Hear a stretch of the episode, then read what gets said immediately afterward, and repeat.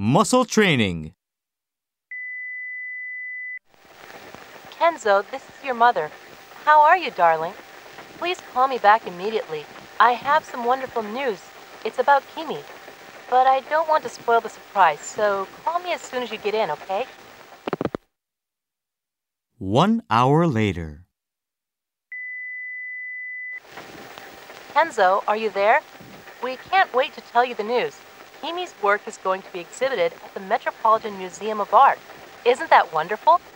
I always knew your sister's paintings would be appreciated someday. Call me, and I'll give you the details. One hour later. Kenzo, where are you? Look, there are some important dates I want you to remember. Kimi's exhibit will run for two weeks from April 1st through the 14th. On March 31st from 6 to 9, the museum is holding a reception for her. You have to come, darling.